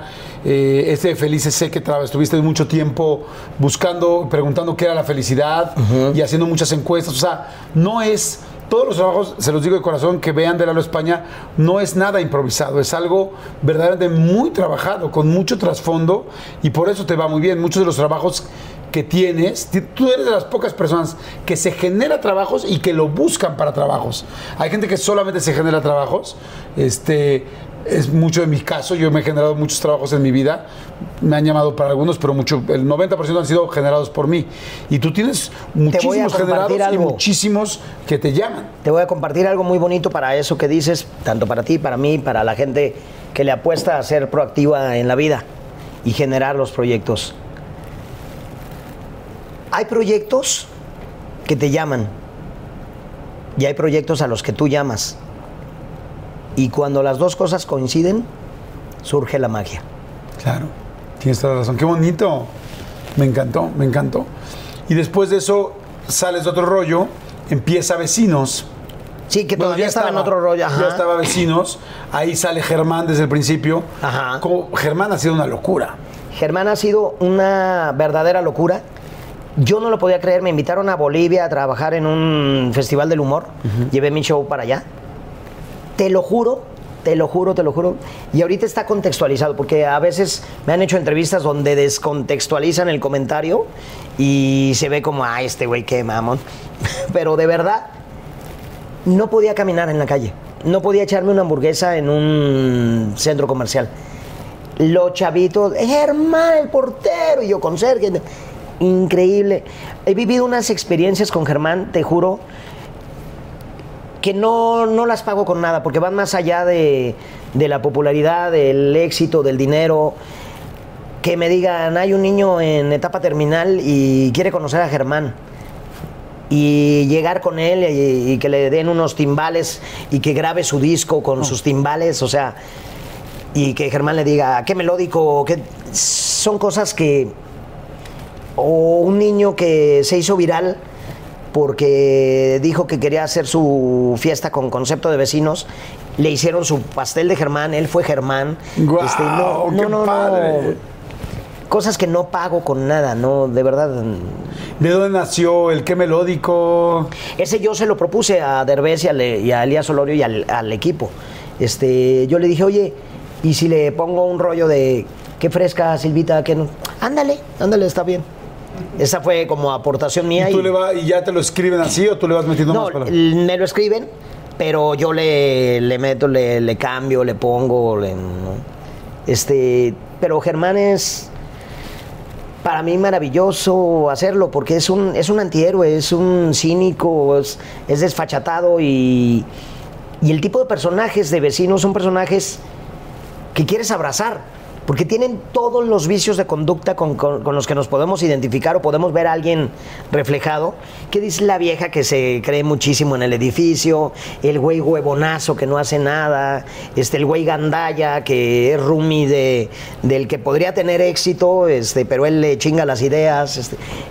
Ves cada personaje allí que reflejan una serie de vicios de conducta, pero tocados con la comedia se vuelven encantadores. Claro. Oye, y estamos platicando entonces de la infancia, de la adolescencia. Me decías, me contaste de aquel momento de la graduación donde le querías llegar a la niña y este y todo el rollo y bueno, a la mera hora no quiso la niña, en fin. Pero mm, después, evidentemente, la parte de tu vida, cuando te das cuenta, pues que tu asunto no eran las niñas. eh, ¿Cómo fue? ¿Cómo fue? ¿Lo, te notaste, ¿Lo notaste desde chico? Desde chico, yo creo que yo creo que eso es algo que se sabe. Eh, nomás que a veces crecemos con contextos eh, de educación, ya sabes, católica, muy recto todo, ¿no? Este, escuelas maristas, escuelas jesuitas, este, eh, que, que tienen cosas maravillosas, ¿no? También, pero, pero un contexto de amigos en, por la época y eso donde hay mucha represión, donde hay mucha homofobia, donde hay muchísimo machismo, mucha educación estructurada de esto debe ser así y asado, si no, si no, no es correcto, ¿no? Entonces, pues yo crecí con muchos pavores, con, uh, como con muchos ocultamientos, porque decía, híjole, bueno, y, y sí llegué a hacer muchas tonterías, pues, a pensar que, que era una confusión, que se me iba a quitar, que te, no, ya cuando digo, pues no, no tiene nada de malo, somos, los seres humanos tenemos gustos diferentes, no somos jícamas, no somos iguales, cada quien es único y irrepetible y, y si a ti te gusta algo y al otro le gusta otra cosa, qué maravilla, que, be- que bendita diferencia y bendito respeto, ¿no? ¿Fue difícil de chico? Sí, claro. No, no, yo estaba bastante huevoncito cuando a los 26 años hablé con mi familia y a los 40 lo hice públicamente por la partida de mi pareja que dije, ya basta, güey, quien, quien quiera quererme como soy, así. Porque de repente era muy desgastante mi Jordi ir a un show al norte o algo y que los empresarios, este... ¿Qué pedo, güey? ¿Te quieres prender una vieja saliendo del show? ¿Qué ¿Qué pedo, cabrón? En la, en la infancia y adolescencia, eh, de repente uno puede vivir alrededor de unas situaciones muy machistas. Eh, Totalmente. ¿Es fuerte? ¿Cómo es? Totalmente, Totalmente. Eh, yo crecí en un contexto en Guadalajara donde, donde pertenecía a una época donde, donde se dio muchísimo el machismo, donde se dio muchísimo la homofobia, los comentarios en la escuela de no cabrón, joto, yo veo un joto y lo mato, y, y muchas cosas que te hacían tener temor. Y, y yo decía, pues, pues claro que no, güey. Estoy confundido, no, no, esto no debe ser, esto es pecado, eh, me voy a curar y pendejada y media, ¿no? Tontería y media. Sí, sí, porque, porque además el me voy a curar, pues no es ninguna enfermedad. No, No, por eso te digo. Claro, pero, uno era chico. tan, tan cerrado el contexto Claro. en el que al que pertenecí mucho tiempo que decía, ay, hijo de Dios, este, pues porque pues ya después sales al mundo y bendita apertura, ¿no? Tuviste tú inclusive que integrarte a las bromas, a tal para sentirte cuidado, como para poner claro. una protección. No, por, por supuesto, por supuesto, seguramente de morro yo caí en ser homofóbico también con, con muchos compañerillos y eso, cuando, cuando había alguien muy amanerado o algo, ay, la no sé qué, y tal, claro, pues claro que caí en eso. Sí, eh, para cuidarte, en realidad. Para ¿sabes? cuidarme, para protegerme, para, por supuesto. Yo sé que hay diferentes etapas de la vida donde uno puede ser más maduro, más, más adulto y ir aprendiendo poco a poco. Y gracias a Dios hoy estamos en un contexto cada vez más eh, inclusivo, abierto y desde mi punto de vista lógico. Pero no siempre es así. ¿Qué es que qué miedo tiene? Y lo digo porque estoy seguro que hay mucha gente que nos está viendo, tanto papás que tienen eh, chicos y chicas gays, como eh, chicos y chicas que están en la misma situación que nos están viendo, como adultos que quizás nunca pudieron abrirse, pero quisiera que sobre todo que los adultos puedan entender cuál es el miedo de un chico de secundaria preparatoria de poder salir del closet, qué es el miedo que tiene para que, porque creo que no mucha gente lo entiende. El rechazo. El rechazo totalmente, el desilusionar, el caértele a alguien eh, tontamente. Tontamente. Te- cuando yo trato de hablar con un amigo en, allá en Guadalajara, que era, siempre era como muy macho y muy acá, entonces, hey, así, ¿no? Este, y un día le digo, ¿qué onda? Pues vámonos a comer, te quiero platicar unas broncas familiares y no sé qué. Y en un semáforo, como que Dios me mandó una señal, güey. De repente pasamos por un centro comercial o algo así. Eh, no mames, cabrón. Aquí el otro de unos fotos, cabrón, vestidos y todo. No, me cae que yo lo, lo peor que puede haber, cabrón. Los mato, cabrón. Puta. Entonces a la hora de la comida, ¿qué me ibas a, contar? ¿Qué, ¿Qué pedo, güey? Ah, no, nada, güey. Le dije, no, pues ya sabes, pedos en la familia. Salud, cabrón. Y yo buscándome el bigote para hacerle así, ¿no, cabrón? Porque dije, güey, Claro. me mata ahorita. Sí, este te dio miedo. Y cuando se entera de lo de mi pareja y todo, pues, me sorprende porque me manda un pésame y, y todo. Y, oye, ¿por qué no decías esas cosas? Este. Que tú tenías tu pareja así, hombre. Y Pues le- no chingues, Y le dije, no, güey, pues nomás porque te oí a ti y a muchos otros así de que, lo mato, hijo de la-". Porque sí, se, se crece con una estructura y una desinformación y, y unas cosas tan limítrofes que, que viva la libertad, viva la apertura, viva el, el enseñarle a tus hijos el respeto a, a las diferencias ideológicas, religiosas, filosóficas, sexuales, de cualquier índole en la sociedad. ¿Cuál es el miedo con la familia? ¿Qué te da miedo de que pase cuando les digas a tus papás? El que su visión, su contexto, su formación, no les permitan aceptar que, que crecen heredando cualquier corriente psicológica, metafísica, de, de- de ayuda, de sanación, te va a exponer que venimos heredando errores de nuestros padres, nuestros padres de nuestros abuelos, nuestros abuelos de sus ancestros y así. Venimos arrastrando esos, eh, esos como errores o heridas emocionales. Y el miedo a ser incomprendido, al no ser aceptado, que un papá y una mamá que crecieron con el, este, doña Juvencia se va a casar a los tales con una estructura muy rígida, no, no aceptaran.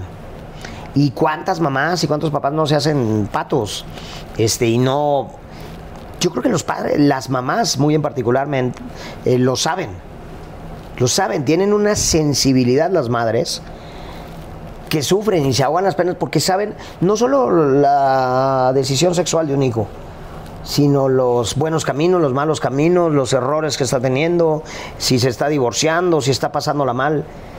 La madre tiene una sensibilidad maravillosa, pero se traga las penas, se las guardan. ¿En qué momento es el primer momento donde decides comentarlo? Tengo entendido que primero con tus amigos antes que con, con tu familia, con tus Como con los tus roomies. 26 años. Cuéntame cómo fue. Este, fíjate que leí un, un libro que me encantó que se llama Papá, Mamá, Soy Gay, Es buenísimo el libro. que es buenísimo libro porque tiene una serie de ejercicios de que te plantea la situación al revés. ¿Qué pasaría si ser heterosexual fuera rarísimo eh, este, para alguien? ¿No? Porque nada es rarísimo, ¿no? Eh, y te plantea una serie de ejercicios de aceptación, de, que me movieron mucho, mucho, mucho, mucho, mucho, mucho. y, y que te ponía en situaciones de empatía de cómo te sentirías que tú fueras rechazado por ser heterosexual en una sociedad donde predominara ser gay. Este, ¿qué, ¿Cómo reaccionarías? Pa, pa, pa, pa, pa, pa, pa. Y yo, ese libro me, me dio un detonante para hablar con mi familia. Eh, Para la gente que esté viviendo una situación así, cualquier chavo, papá, tal, es un gran libro. Ese libro es un libro de Rina Riesenfield, que es una gran psicóloga. Eh, yo lo he recomendado mucho en mis libros. Ese libro en específico, cómprenlo. Es un gran, gran, gran Maravilloso, libro maravilloso para entender libro. un poco toda esa situación. Entonces lees el libro y, y una vez que lees el libro, dices, es momento de estar más tranquilo y más libre, ¿no? Sí, con mi orientación. con mis amigos, mi roomies fue como más, este, eh, más rápido el proceso. Entonces lo dices con tus compañeros. Con mis compañeros. Hay buenísima vibra. De buenísima vibra. Te sientes más relajado. muy liberado y hago un viaje a Guadalajara, reúno a mis hermanos, este, y también fue muy liberador. Tus papás, Mis papás ya no vivían. ¿Qué pasó con, con- quién fallece primero? Fallece primero mi mamá. Ella tenía diabetes mm, durante muchos años, pero de pronto un día se siente mal, la llevamos al hospital y le diagnostican una leucemia fulminante. Y se va en 13 días, un 26 de diciembre. No me digas. Y, y mi padre a los dos años este, le da un infarto. A los dos años de ese momento. A los dos años de, como a más o menos a los dos años de mi madre, le da un infarto. Y pues ya, me quedé sin los dos, se fueron como que los pilares de la casa, ¿no? Para ti, digo, me imagino con la infancia que me dices, la cercanía que tenían, la familia tan linda, debe haber sido fuertísimo perder a los dos tan poco tiempo. ¿no? Amorosísimos, sí. Y amorosísimos este, que, me, que me dieron grandes lecciones de vida. Es increíble porque sabes que Jordi, yo pienso, a raíz de mis padres, yo tengo la teoría de que hay seres que presienten que se van a ir. Eh, porque mi madre, de, tanto mi madre como mi padre dejaron cartas. ¿Ah, sí? Y una carta que co- conservo de mi madre, de ahí heredé una de mis tesis principales de vida, que es nunca te quedes con las ganas de nada en la vida. Mientras no dañes a otra persona, nunca te quedes con las ganas de nada en la vida. Gran herencia de mi mamá, Oye, ¿qué más te decía en esa carta? que se sentía muy orgullosa de mí, que una de las profesiones más difíciles era la de ser padres y que ella se sentía muy orgullosa de todos nosotros. Que te he visto últimamente en los programas de Eugenio, el personaje del árabe gustó muchísimo. Ese personaje del árabe salió dos minutos, pero las mamás, el personaje del árabe gustó muchísimo, porque en el salón de belleza le dijeron que el, ay, vimos a su hijo de árabe Pero y lo qué puso, chingón". pero lo puso en la una carta. final. En la carta final. El personaje de árabe gustó muchísimo. Entonces, ¿qué te puedo decir? Me, me iba a ver al teatro y volteaba como pavo real al final, a- de- de- así de, es mi hijo, ¿no? Mi mamá era fan de ir a ver mis trabajos. ¿Conservas esa carta? Sí, sí la tengo. Sí, sí la tengo por ahí, claro, por supuesto. ¿Cuándo fue la última vez que la leíste? Ay, mi Jordi, mm, ya me vas a hacer llegar a buscarla, güey, porque sí fue hace Eso bastante. quiero, eso quiero, que la llegues a buscar. Sí, sí, sí fue hace bastante, sí fue hace bastante y por ahí de- debe andar. Este, porque la compartí mucho con mis hermanos también y eso. Este, uf. ¿Y tu papá también te dejó una carta? A todos.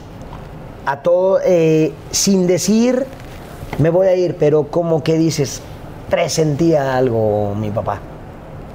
Qué fuerte que se hayan ido en, en un espacio de dos años. Fíjate que una amiga, Analisa, eh, me dijo algo muy bello. Me dijo, sucedió como los cisnes. Los cisnes tienen una sola pareja en su vida. Y cuando se muere uno de los dos, el otro se va volando alto, alto, alto, alto, alto, alto, alto, alto, hasta dejarse caer, porque ya no hay nada que lo detenga aquí. Así me lo dijo mi amiga. ¡Wow! ¡Qué lindo! Pero entonces entiendo que ni con tu papá ni con tu mamá pudiste hablar, eh, este, No. salir del closet con ellos. No, ¿Tú no crees pude. que, tu, que alguno de los dos lo sabía? Yo son pienso tus que. papás. Yo pienso que mi mamá sí. Pero sí me tardé, güey. Sí, sí me tardé. ¿Te hubiera gustado antes para poder Sí. disfrutar más la Mira, no- vida? No, más? no quiero decir hubiera, porque la vida es muy relativa, se va, se va rapidísimo. Y, y una vez, eh, Pablo Avitia, que era mi roomie, que es de mis mejores amigos, y que le tengo mucho cariño, que también es actor, eh, trabajó en un montaje donde entró a trabajar un señor que a los 70 años decidió ser actor. Y yo dije, qué bonito. Es que no hay nada escrito. El otro día mi Jordi estaba en, en Guadalajara en, en una boda de una amiga muy querida. Y de repente, con unos cuantos vinitos tintos, me quedé solo en la mesa y empecé a pensar, así como estoy ahorita con la copa, dije, nunca me he casado, güey. Qué bonito debe ser escoger un lugar, decir, oye, que sirvan tres tiempos en la cena, tal.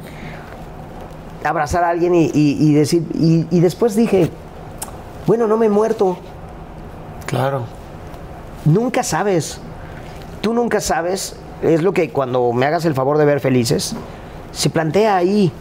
Tú nunca sabes si va a haber un cambio intempestivo en tu vida y de la nada detengas el guion de tu historia y digas, me voy a ir a vivir al mar. Oye, pendejo, pero espérate, hay contratos, de- me voy a ir a vivir al mar. Pero es que tú eres Jordi, güey, y tal.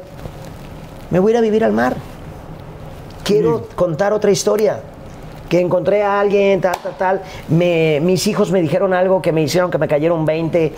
Oye, pero eh, las vistas, el programa, el radio. O me voy a meter de monkey, güey. O me voy a ir a, a hacer viajes en carretera. Nadie va a escribir tu historia mejor que tú. Claro. Nadie, ni las empresas, ni el éxito, ni las caídas, ni las levantadas. Sí, aunque cambies cuatro veces de opinión, la tuya, así tú digas, estoy en un random de cabeza, la tuya es la tuya, así hayas terminado en la que sea, esa es la historia que cada quien quiere vivir, lo que cada quien quiere ser. Y lo maravilloso es que te pasen cosas. Como a mí me pasó que, que un día abordó el cáncer al papá de, de Pablo, de uno de mis mejores amigos. Y Ran, mi pareja, me dijo, oye, no tienes show. No tienes nada, te está yendo bien, ganas bien. ¿Por qué no les caemos de sorpresa? Y lo visitas en el hospital en Guadalajara. Y ahí voy, cabrón. A tomar un vuelo de, de así ahorita, a ver a qué horas hay, güey. Y eso es la vida. Eso es la vida. La vida, la vida es que no te dejes nada para después. Que entiendas que las grandes ocasiones no se esperan, se provocan. Claro, qué bonita frase. Las grandes ocasiones no, no se, esperan, se provocan. se provocan. Y eso lo plantea, para no, no robarme frases, lo plantea una película maravillosa que se llama Entre Copas. Véanla, por favor. Eh, la vida es este momento. Es decir, no me voy a esperar para pedir perdón, para abrazar, para decirle a una madre, a una pareja, a un hermano en el féretro, te quise, perdóname, la, la cagué, ¿no? La vida está aquí y ahora. Ahorita. Y de verdad, cargamos demasiado a las personas, a las empresas, a los ratings, a, a lo que cada quien se dedique. Y todo vale madre. Así se los digo, se los digo aquí, frente a frente. Todo vale madre. Hay que estar bien contigo, estar bien con tus seres queridos. Qué chingón que tengas éxito. Qué chingón que tengan vistas tus entrevistas. Qué chingón, porque también todo tiene un sentido. Hacemos las cosas para tener logros y todo. Pero eso se va. Y en el momento que se vaya, en tu último respiro, no va a haber rating que nos sostenga, no va a haber dinero que impida la caída de un avión, no va a haber poder humano este, ni varita mágica que cambie los resultados de, de un laboratorio clínico. Y cuando te tengas que ir, te vas a ir. Y cuando te tengas que ir, qué cosa más chingona que poderte ir con dignidad y decir, qué bien estuve con mis seres, güey. Qué chingón que para mí fue igual que tú el taquero, tú el gran exitoso youtubero, tú el actor, tú el médico que hizo mucha buena labor, el albañil. Qué chingón que disfrutamos la vida, que compartimos lo mejor, que compartimos un espíritu de servicio y que estamos aquí y ahora. Claro. ¿no? Y, y a mí me dio mucho gusto verte tan enamorado de, de Ranferi, de tu pareja. Este, que bueno, al final fue muy conocida esta relación, pero me gustaría conocer un poco y recordar un poco cómo empezó, porque eso nunca supe yo. ¿Cómo se conocieron Ran y tú? Fíjate que yo estaba en una etapa donde le decía a Cristian, mi ex maquillista del show y caracterizador, yo le decía, híjole, güey, mm, siento que nunca voy a conocer a nadie, no sé, no me doy chance, tal. Y salgo esa noche con él y me dice, ay, vámonos a, a- como al relajo, ¿no? A conocer a gente y todo. Ánimo, chaparriux, me decía, ¿no? Este. Y de pronto voy a la zona rosa y en un bar detecto a Ran. Y entonces empezamos como a sonreír y a brindar así a lo lejos y todo. Y veo que les dice a sus amigas y a sus amigos, este, ahí está Lalo España. ¿no? Ahí está Lalo España. Ahí está Lalo España y toda la onda, ¿no? Y entonces, pues eh, ya sabe la vanidad, ¿no? Así de, ah, no, de, de- de Dios, salud. la- Sí, a todo el mundo nos gusta que nos reconozcan Sí, por claro, nuestro trabajo. no, no, claro. Y entonces, este, le decía mi amigo, sácale plática, güey. Y yo, contrastantemente, soy muy tímido para ciertas cosas. Eh, puedo, puedo ser muy pájaro nalgón y, y me vacilo a, muchos amigos heterosexuales que, que están guapísimos, me los vacilo y, y les digo, ¿qué pasó? ¿A qué hora sales al pan? Y ja, ja, ja, y me abrazan y se cagan de risa y todo, pero... Pero a la hora de los madrazos Sí, soy muy, la verdad, soy tímido, ¿no? Acá porque sé que Es nunca va a es un ser. juego. Es como un juego y sé que nunca va a ser. Ojalá fuera, ¿no? Este. y, en- y entonces, este. Mira, el camarógrafo ya me le quedé viendo al tripié. Ay, pinche Cristian, ¿eh? y entonces, este. No me animaba a, a sacarle plática. Y de repente ya cierran el lugar. Y yo, chin, así, nunca te quedas con las ganas de nada, pues me quedé con las ganas.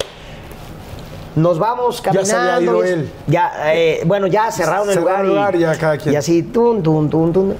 Nos vamos caminando y mi amigo Cristian me dice, qué pendejo eres. Este, era tu oportunidad y te- el chavo te estaba sonriendo. Y yo, y vamos a otro bar y lo vuelvo a ver, güey. No, esa misma noche. Esa misma noche. Y me dice mi amigo. O sea, se "No cambiaron literal de bar y llegaron al mismo". Y mi amigo me dice, ahora sí, no seas güey. ta, ta, ta, ta, ta, ta". Bueno, llegué con pinche nervio de la toda, con toda la timidez del mundo. Este, toda la contra, sí, ta, ta, ta, ta. Me invitó un vodka, el único que me invitó en su vida. Este,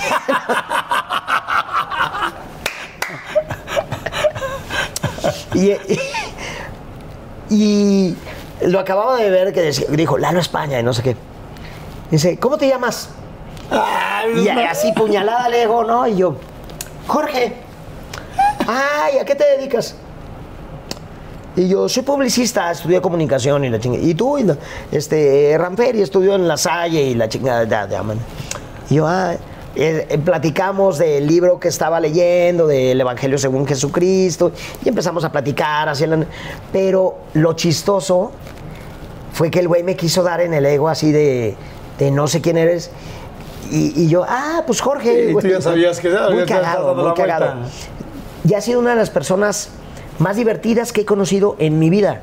Carismático. Le caía bien al suegro de mi hermano, que era italiano, ya mayor, don Vittorio, que le mando un abrazo donde quiera que esté. Este, le caía bien. Tenía el don de caerle bien a, a personas mayores, a gente del medio. Tiene una chispa increíble. ¿Qué tan Este, rápido te enamoraste? eh, pues, pues yo creo que sí, rápido, sí. Sí, sí, sí, sí, sí, me enamoré mucho de Ron. ¿Y qué disfrutaban juntos? Uta, la risa, las cenas, los viajes, la diversión. Y me enseñó mucho a reír, me enseñó mucho. Por eso a veces que he tratado de, de repente de salir con alguien. No hay que comparar, es difícil. eh, pero cuando salgo con alguien parco, codo, así seco, digo, no, güey, es que la vara quedó así. O sea, yo me encanta la gente divertida, me encanta la gente que, que sabe reírse de sí misma, que sabe, este, entraba yo a la nutrióloga y llegaba y le decía, bajé tanto, güey, motívame. Y me abrazaba y me decía, alabío, alabao, alabim, bom, ban, keiko, keiko. y yo, "Ch- tu madre, güey. ¿no? Y es aprender a reírnos, Jordi. Hubo algo lindísimo que me dijiste, me diste una lección hace dos semanas. Fuiste a mi programa, al programa de radio y me dijiste, estás trabajando mucho.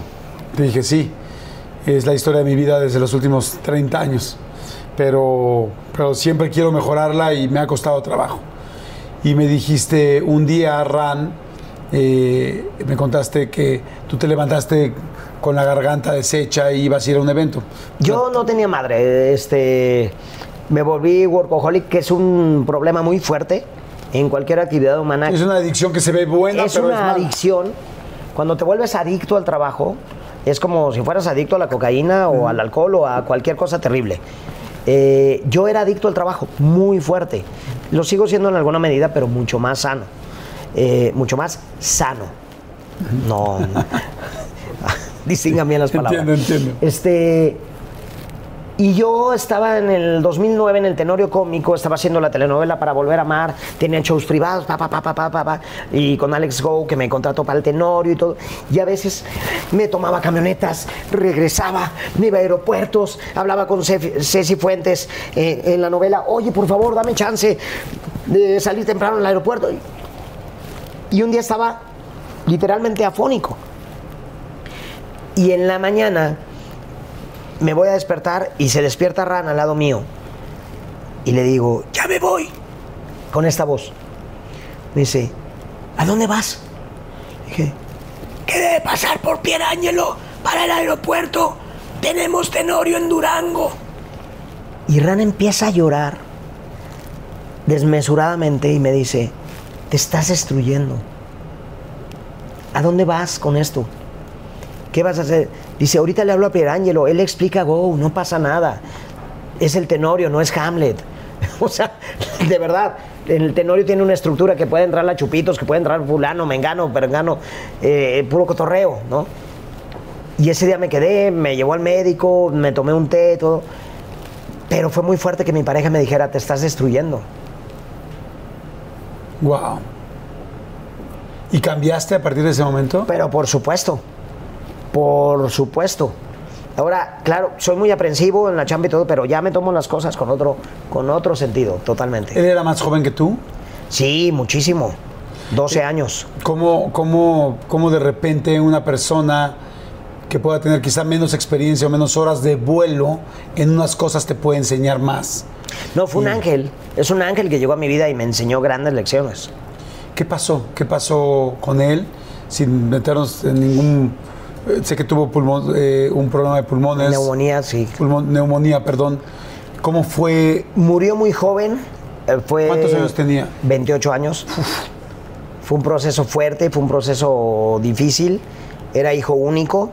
Eh, fue muy fuerte para su mamá, para su abuelita. Luego ya murió su abuelita, quedó cita, que le mando un abrazo sola. Y, y- y fue un proceso de esos que nos enseñan que no la tenemos comprada y que pase lo que pase, estar bien con tus seres queridos y decir las cosas en su momento y, y amar y, y grandes lecciones aprendidas y todos cometemos errores, aciertos, todo, todo, todo. Tenemos una vida de colores, pero hay que saberla apreciar en el momento.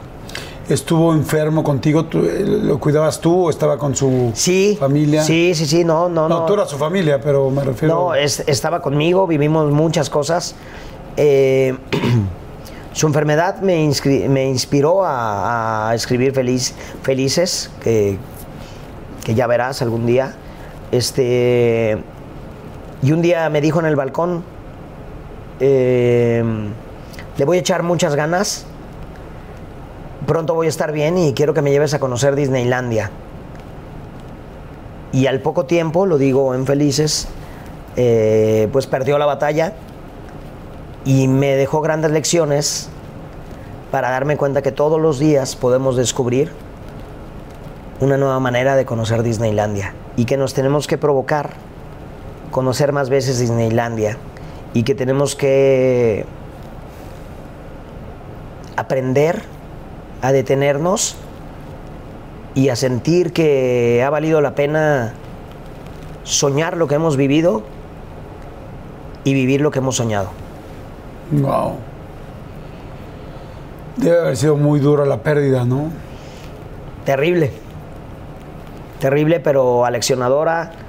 Eh, me, me orilló a tomar cursos de sanación emocional del, del niño interior con Margarita Blanco, este, de cerrar ciclos, soltar y dejar ir, eh, y de entender que no somos tan fuertes, que somos vulnerables, que, que la vida se va rapidísimo y que vale la pena estar en paz y procurar la paz y que el sol sale para todos y que tu éxito no depende de que se caiga el de enfrente y que y que nos dejemos de tonterías que vivamos el momento presente y compartamos todo lo mejor de nosotros con nuestros seres queridos en su momento. Tú lo que me dijiste y el regalo que me diste hace dos semanas que me dijiste, Jordi, deja de trabajar tanto, Jordi, baja, Jordi, nada es tan importante como para lo que te estás perdiendo en estos momentos. Ese es un regalo que Ranferi te dio a ti y que tú me pasas a mí. O sea, es un regalo que Ran me está dando a mí también. Porque me hablaste de una manera tan linda y tan interesante como dices, güey, ese es el tenorio. No estoy diciendo que porque el tenorio sea malo, o sea, pero es como, no va a pasar nada si no llegas. Hay miles de cosas que no van a pasar si no llego. Hay miles de cosas que ustedes no van a suceder, no van a, no van a pasar y van a causar gran desorden en el universo si no llegas. Claro, Sin embargo, el mundo el- sigue girando. sin embargo, el no estar ahí, el no vivir, eso sí va a hacer una diferencia. Que no llegues a esa junta, que no llegues ese día, que no seas el número uno del diamante de Amway o el número uno de, la, del- de tu fuerza de ventas por un año o por ninguno. Eso no va a hacer la diferencia. Lo que sí no va a hacer la diferencia es que no estés con tu hijo ese día de la graduación, que no estés con tu pareja ese día tan importante para él o para ella, o que Totalmente. simplemente no estés. Entonces, tú me diste un gran regalo y, y- y yo te quiero compartir algo. Eh, me llamó mucho la atención lo que dijiste de que cuando tus papis no te habían dicho exactamente lo que había pasado con tu hermana chiquita, con Rocío, te dijeron se convirtió en un angelito. Y, ese, y tú decías, pues me gustaría que el niño Dios me traiga una foto para ver a ese angelito. Y yo creo que todas esas pérdidas que has tenido, quizá no hoy, pero más adelante en algún momento las vamos a entender. Y que hoy tú le regalas a la vida en tu show de Felices y en tu show de Novecento y en cada personaje que haces y en cada película y en cada risa de Germán o en cada risa de Doña Márgara, risas, momentos, diversión, tranquilidad y alegría a las demás personas. Y has estado siendo guiado por, por esa gente que hoy son tus angelitos. Y te quiero pues regalar quizá esa imagen. de esas personas que hoy no están aquí, pero que están más que nunca. Y que hoy, aunque a nosotros nos costó trabajo juntarlos en una imagen física, ellos están juntos. Ahí está Rocío, ahí está Rana, ahí está tu papá, ahí está tu mamá. Y cada función de teatro que vas a hacer, y cada texto que escribes, y cada ayuda que le das a la gente como la que me diste a mí la semana pasada, está guiada por esa foto que quizá no viene de parte del niño Dios, pero sí de la lógica de sabemos de quién te está dirigiendo hoy. Qué genial combinación. Nunca